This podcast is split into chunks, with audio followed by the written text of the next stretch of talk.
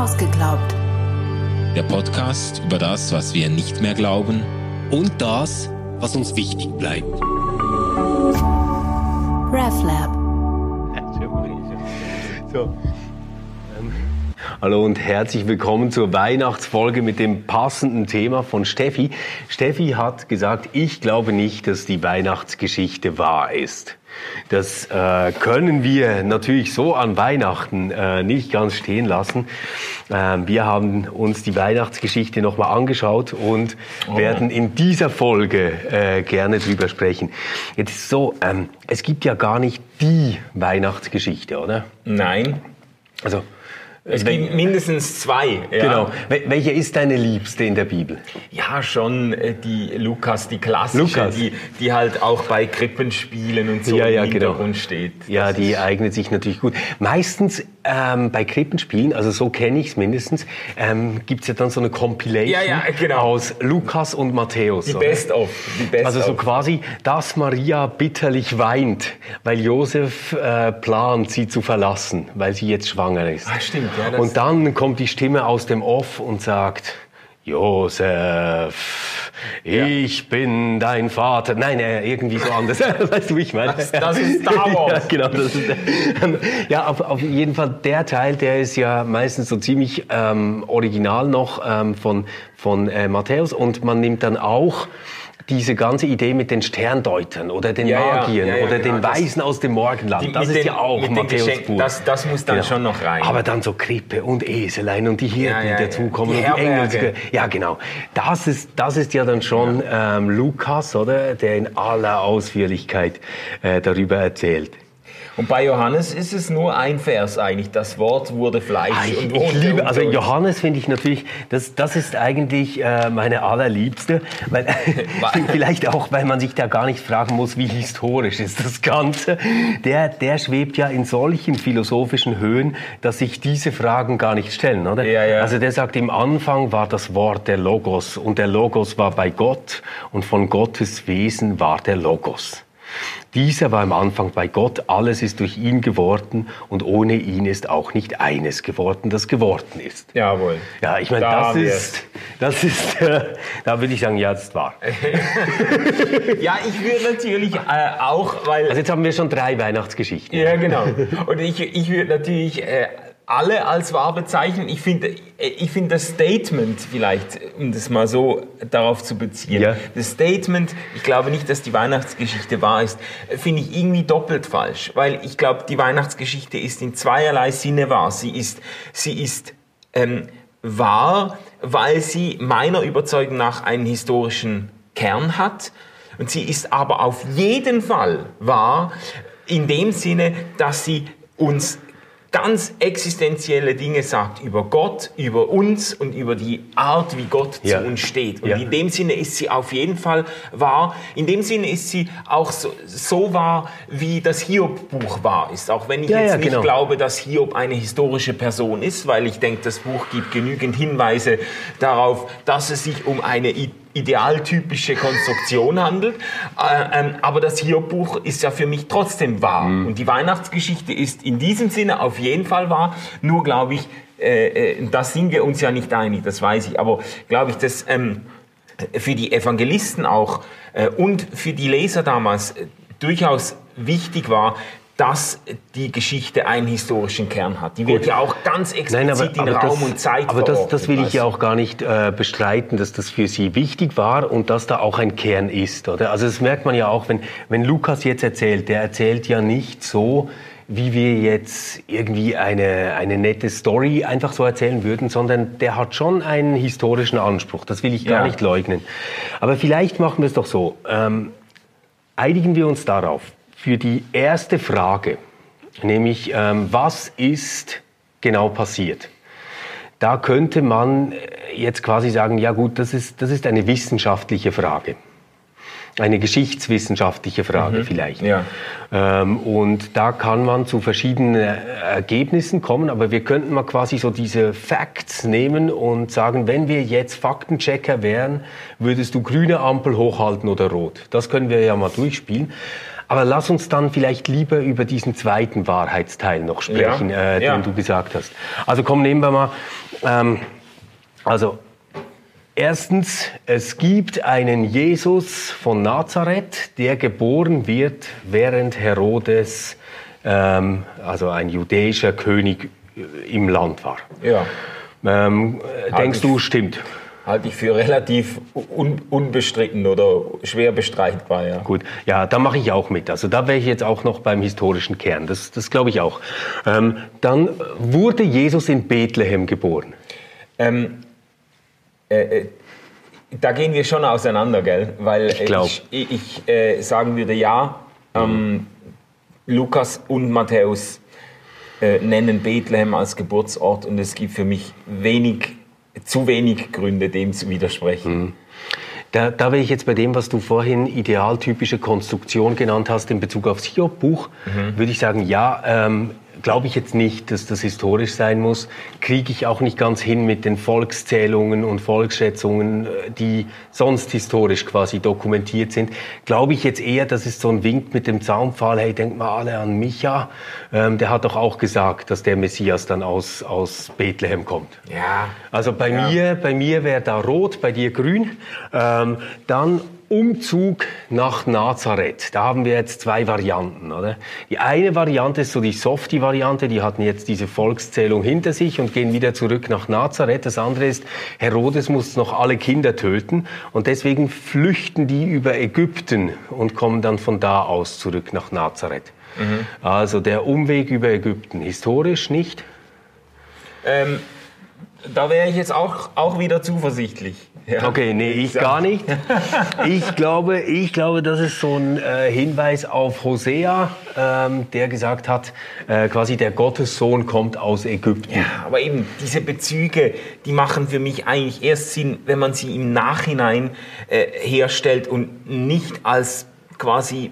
Prophetische genau. Verheißungen, weil, weil ja, das, logisch. Also, das ist ja, ich meine, da, da, da stehen, stehen einem ja zum Teil alle Haare zu Berge, wenn man sieht, was dann als prophetische Verheißung ja, äh, oder und Erfüllung äh, erzählt wird. Deshalb Genau, aber, aber das, das ist vielleicht der, der Kernpunkt, wenn, wenn wir diese Geschichte anschauen. Ich würde nicht sagen, die hat gar keinen historischen Kern.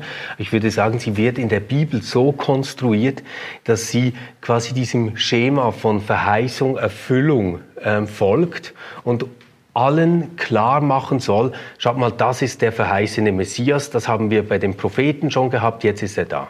Ja. Ähm, aber eben, okay. da, da haben wir, glaube ich, ein ganz anderes Verständnis davon, was diese Textgattung da will, oder? Ja, hm. ja, wahrscheinlich liegt da ja. auch der Hase im Pfeffer. Machen wir doch mit den etwas einfacheren Sachen weiter. Maria Jungfrau.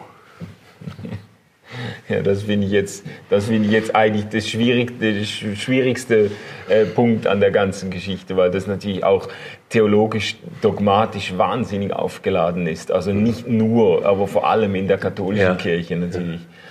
Ähm, ja. Ja, äh, ich ziehe den Joker. Okay, also ich, ich habe damit natürlich keine Mühe, weil äh, das geht ja auf eine ähm, Interpretation einer Übersetzung zurück, oder? Da ist die, die Parthenos, also die junge Frau. Ja. Das kann auch die Jungfrau sein. Ähm, und äh, das ist auch wieder eine alttestamentliche Verheißung, die den Messias betrifft. Und deswegen für, für mich dort wieder klar, das folgt diesem idealtypischen Schema quasi. Äh, ja, aber das ist ja jetzt... Muss okay. eine junge Frau sein, die Jungfrau, Jungfrau Maria. Ähm, und das ist aber, das ist für mich ganz, ganz wichtig. Das unterscheide ich nochmal davon, was erzählt wird über den Traum, den Josef hatte. Und diese Idee, dass dieses Kind nicht einfach ihm gehört, sondern Gottes Sohn ist. Mhm. Das, das sind für mich nochmal zwei ganz unterschiedliche Dinge. Vielleicht kommen wir dann beim ja. Wahrheitsteil nochmal drauf. Ja. Weil an dem hänge ich schon. Aber warum, sollte, warum sollte, äh, sollten die Evangelisten behaupten, es wäre eine Jungfrau gewesen, wenn die alttestamentliche Vorlage nur eine junge Frau meint. Das wäre doch viel plausibler gewesen, eine junge Frau äh, Jesus ge gebären ja, zu lassen. Ja, ähm, also es kommt natürlich sehr darauf an, ob die Griechisch äh, sprechen oder nicht. Das ist, das ist das eine, oder? Und das andere ist, ähm, Jesus war ja nicht der Einzige, der von einer Jungfrau geboren worden ist in der Zeit. Das war ja das Zeichen für Kaiser. dass die von einer Jungfrau geboren werden. Ja. Und darin sehe ich dann halt jetzt wirklich eher ein politisches Statement, zu sagen, ja, Jungfrau. Also wenn Jungfrau gemeint ist, dann würde ich sagen, also das war eminent politisch, sowas zu behaupten. Ja, da, da Dann ist er quasi der Herrscher über die ganze bekannte Welt. Oder? Ja, auf diese politische Dimension sollten wir sowieso noch zu sprechen kommen. Das Aber, aber lass uns mal noch kurz äh, weitermachen. Jetzt kommen noch die Engel und künden die Geburt an. Den Hirten auf dem Feld. Ja, äh, das sind, das sind ohne Frage gedeutete Ereignisse, aber ich, eben, ich würde auch da nicht sagen, da ist nichts passiert. Also die, die, die Leute haben, äh, die Betroffenen haben eine, eine Gotteserfahrung gemacht und haben, haben das äh, eingeordnet in ihr Verständnis von äh, Engelerscheinungen. Also was da genau passiert ist und wie das ausgesehen hat und ob man das hätte filmen können, äh, da Ah, nein, ich ich, ich, vorsichtig. ich glaube, das ist so, so wieder wie mit Auferstehung und so. Das, das kannst du nicht filmen. Ähm, das ist, das ist äh, eine, ja eine einig. tiefe, echte, wichtige Interpretation für Menschen. Aber ähm, was doch hier wieder auffällt, es ist schon wieder mega politisch. ja. Also, dass die Engel kommen und jetzt erzählen sie das quasi nicht zu Hofe dem Herodes und sagen, hey, pass mal auf, äh, war cool, dass du König warst, aber jetzt kommt der Nächste, tschüss, ähm, sondern dass die auf das Feld gehen zu den Hirten. Das sind Ja. jetzt nicht die sozial aller bestgestellten Menschen, die es Ja. gibt und, und das denen zuerst sagen. Das Ja. ist schon wieder ein ziemliches, also Ist Jetzt in, in meiner ja. Story, oder, macht das natürlich total Sinn. Also quasi der Kaiser wird geboren Mhm.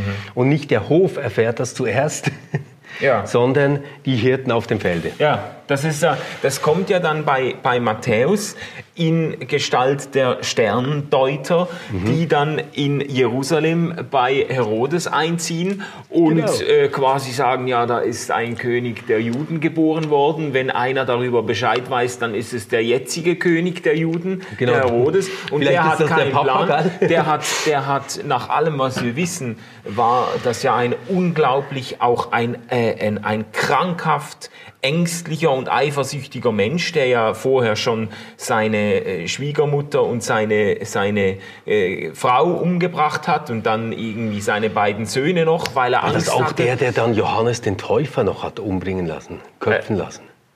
Oder war das ein anderer? Ehrlich gesagt, ich bringe die Herodes, es gibt Eben, ja gell, es drei, gibt drei oder vier äh, verschiedene. Ich bringe die ja. immer wieder durcheinander. Auf jeden Fall, Herodes war nicht so beliebt.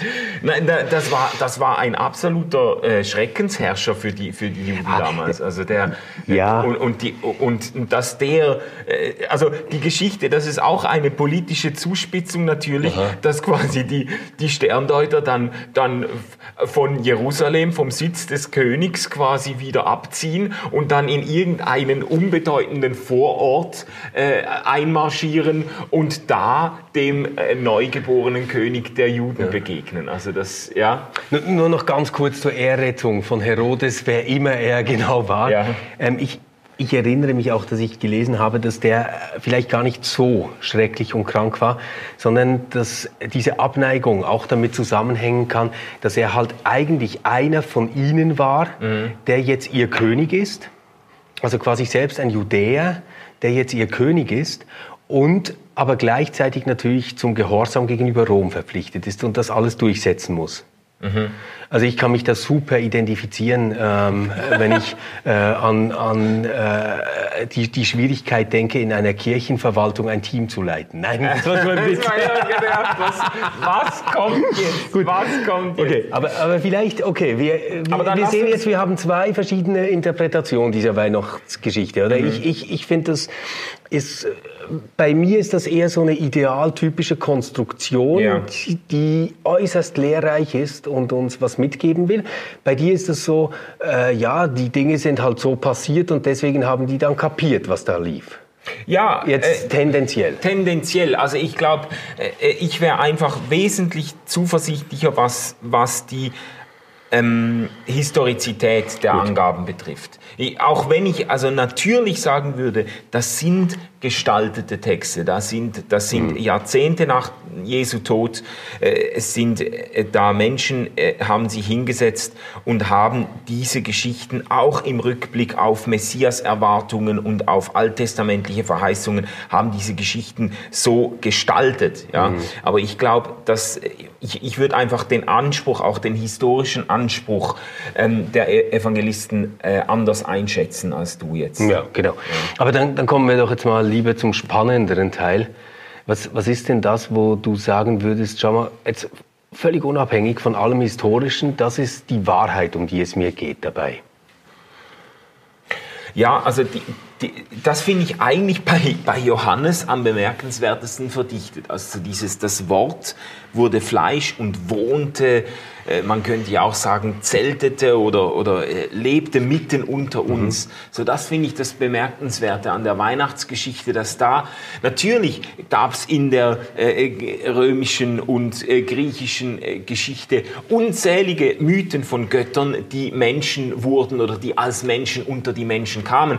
Aber das waren eigentlich immer natürlich legendarische Geschichten, mhm. die auch so episodisch waren. Es war nicht die Geschichte von einem Gott, der geboren wird und dann quasi in einer äh, unbedeutenden Handwerkersfamilie mhm. sein Leben fristet, sondern das war dann Zeus kommt unter die Menschen, nimmt sich genau. die schönste aller Frauen und so ähm, und, und dann ist er wieder weg mhm. oder so. Und, und hier haben wir wirklich die, die, die Geschichte ähm, äh, eines, eines Menschen, in dem uns Gott äh, unübertrefflich nahe kommt und der dann eben nicht in Jerusalem und nicht beim König, sondern mitten in eine Handwerkersfamilie hineingeboren wird. Ich finde, das, das ist ein Statement auch über Macht mhm. und über Machtmissbrauch ja. und über, über eine andere Art von Macht. Das hat ja mhm. Jesus dann später im Dienst immer wieder äh, gepusht, diesen Punkt. So, äh, äh sein Reich ist nicht von dieser Welt. Und das finde ich ganz stark an der Geschichte. Das bildet sich da schon ab. Ja. Kannst du noch mal was sagen zu diesem letzten Gedanken? Der, der gefällt mir sehr. Ähm, sein Reich ist nicht von dieser Welt. Was, was meinst du damit genau? Also ich, ich finde, in der, in der Weihnachtsgeschichte mhm. wird schon deutlich, wie anders dies, so. dieser Gott funktioniert. Und dieses okay. nachher tritt ja Jesus dann am Anfang seines Dienstes da mit 30 Jahren oder so, tritt er auf und sagt, das Reich Gottes ist angebrochen. Und das ist ja auch ein politisches Statement. Mhm. Da haben Leute damals ja wahrscheinlich sind die zusammengezuckt ja. und haben gedacht, du, da gehen wir lieber auf Abstand. Einer, der da mitten in der römischen Besatzung äh, ein neues Reich ausruft, da, oder? Ja. Und, und es war aber immer klar, das funktioniert anders. Da geht es nicht um Macht, die über andere ausgewirkt wird, die gewaltsam andere unterwirft, sondern da geht es um eine Macht, die irgendwie durch, durch Schönheit und Gerechtigkeit und Liebe Menschen gewinnt. Und das, ich finde, das finde ich wunderschön in der Weihnachtsgeschichte ja. schon. Dieses, dieses Kind, verletzlich, das in eine Durchschnitts-Otto-Normalverbraucherfamilie hineingeboren wird. Das, ja. ja. Ja, also mir, mir, gefällt das natürlich auch und, und für, für mich ist quasi die Wahrheit, die damit ausgedrückt werden soll, die, dass ähm, Gott sich dem Menschen so kundtut, dass er eben selbst einfach ein Mensch ist. Ja. Und das, was mir heilig ist an dieser Geschichte, ist eigentlich das, man, man könnte ja sagen, ist für Gott eine enorme Erniedr also Erniedrigung, ja. Mensch zu werden. Ja. Das ist wirklich ein Abstieg. Also wenn ich ja, Gott wäre, ich, ich, ich meine, ich bin jetzt gerne Mensch, oder? Aber ich würde jetzt nicht zum Beispiel Ameise werden wollen. Ja. Wenn ich jetzt genau. Gott wäre, wahrscheinlich erst recht nicht Mensch. So, aber, aber der macht das und das symbolisiert doch gleichzeitig eine Erhöhung des Menschen. Und mhm. zwar jedes Menschen. Ja. Und äh, nur ein ganz kleines Beispiel. Ich weiß, die meisten Leute, die irgendwie gerne Christinnen und Christen sind, die versuchen immer den Menschenwürdegedanken darüber zu denken, dass sie sagen, ja, es steht ja schon bei Genesis, dass wir ähm, nach Gottes Ebenbild sind. Ja. Ich finde so, komm, also die Gott-Ebenbildlichkeit, das ist jetzt wirklich höchstens lauwarmer Kaffee ähm, zu diesem krassen Schnaps, der hier serviert wird, äh, ja. äh, mit der Idee, dass, dass, dass Gott selbst ein Mensch wird. Ja. Ja. Und, und sich dann zu überlegen, was das alles austrägt und was das alles heißt und wie das angeteasert wird in dieser Geschichte, die aber natürlich ähm, schon von der Erfahrung herkommt, dass, dass da ein Kreuz ist und eine Auferstehung. Mhm. Ähm, das ist für mich diese Wahrheit, die ich nicht aufgeben kann. Also um es in einem Satz zusammenzufassen, Gott, der sich entscheidet, ich, ich mache das ganze Ding als Mensch, ich bin Mensch. Ja. Ähm, und damit die ganze Menschheit ähm, zu sich emporhebt ähm, ohne mhm. quasi daran unterzugehen und in unserem Morast zu versinken, ja. in dem wir drin sind. Das ist für mich die Wahrheit dieser Geschichte. Ja, ja. Ein, eine, eine Wahnsinnswürdigung äh, des Menschen, wenn, wenn Gott sich vorstellen kann, als einer von uns mhm. quasi äh, uns zu begegnen. Und dieses, aber auch dieses, dieses systemkritische Element, das finde ja. ich schon auch stark an der, an der Weihnachtsgeschichte. So das, und das, ich, ich finde, das kommt ja später dann. Äh, ich habe so das Gefühl, äh, ähm, ich habe lange Zeit dazu geneigt, diese Hinweise zu überlesen, vielleicht auch aus okay. Unkenntnis der historischen Zusammenhänge, vielleicht auch so von einem bestimmten christlichen Framing her, mhm. dass, man, dass man die Geschichten irgendwie immer individualistisch liest und so. Und dann hat er da einen, einen, äh, einen Gelähmten geheilt oder einen Blinden. Und dann hat er das und das gemacht. Und man fragt immer, was heißt das für ja. mich und meinen Glauben, aber das sind ja oft auch ganz, ganz äh, eminent äh, äh, politische Statements. Mhm. Und die, und, ja, total. Und, und, diese Weihnachtsgeschichte auch. Und das, das finde ja. ich, eigentlich, find ich eigentlich stark, so dieses, dieses ja ähm, auch eben im Gegenüber zu Rom, aber auch im Gegenüber zu diesen politischen Messias-Erwartungen, wenn da so ein, so ein zerbrechliches äh, Kind aufkommt und zuerst mal einfach über Jahrzehnte hinweg überhaupt keine, kein Aufsehen erregt und so. Ich finde das schon.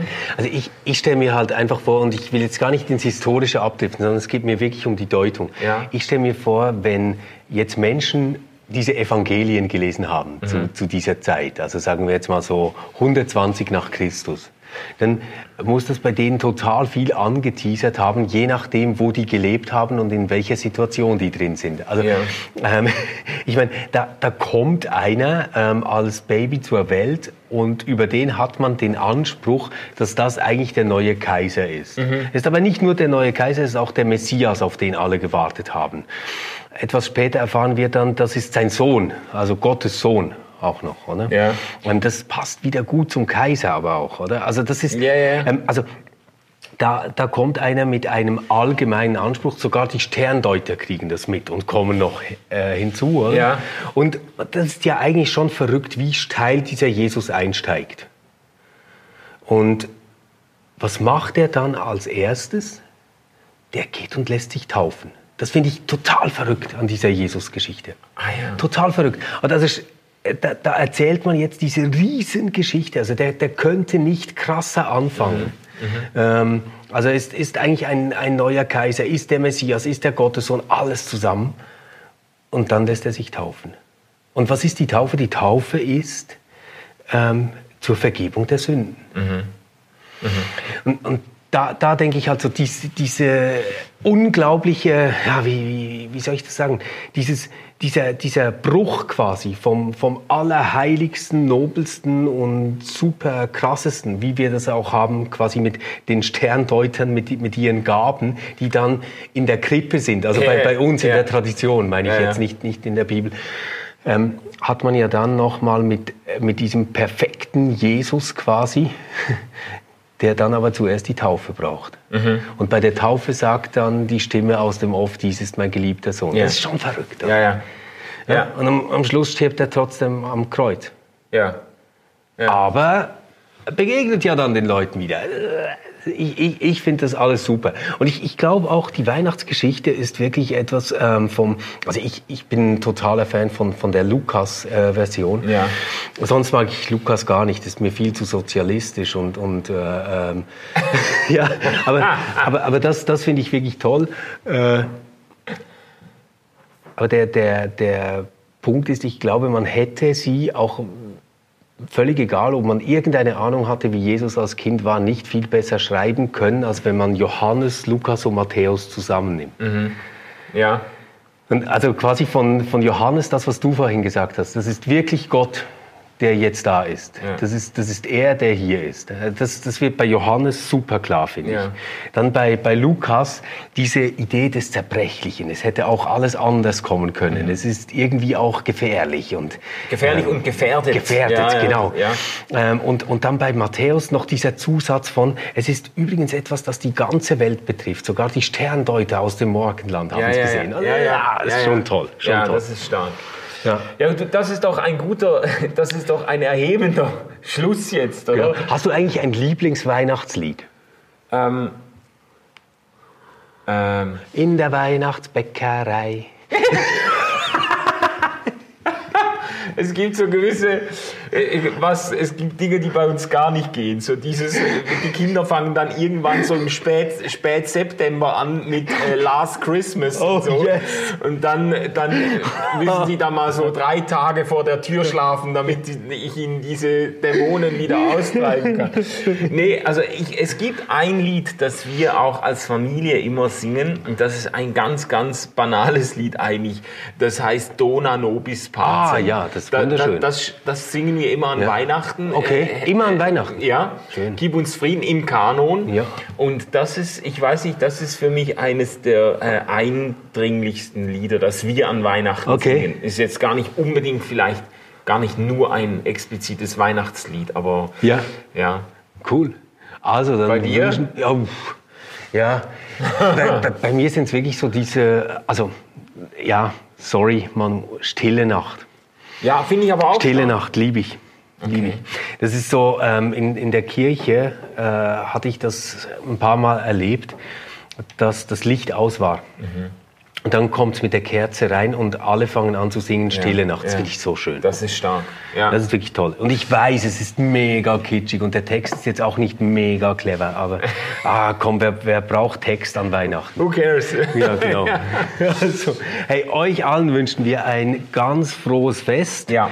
Ähm, rutscht dann gut zu Silvester rüber, auch ein ganz wichtiges Fest. Ja, und äh, wir freuen uns doch alle, ein neues, nach diesem denkwürdigen 2020 ein, ein neues Jahr anzufangen. Genau. Wir sind wieder da ab Mitte Januar und ähm, starten dann mit einer dritten Staffel. Wir freuen uns auf euch und alles, alles Gute. Macht's gut. Tschüss zusammen. RefLab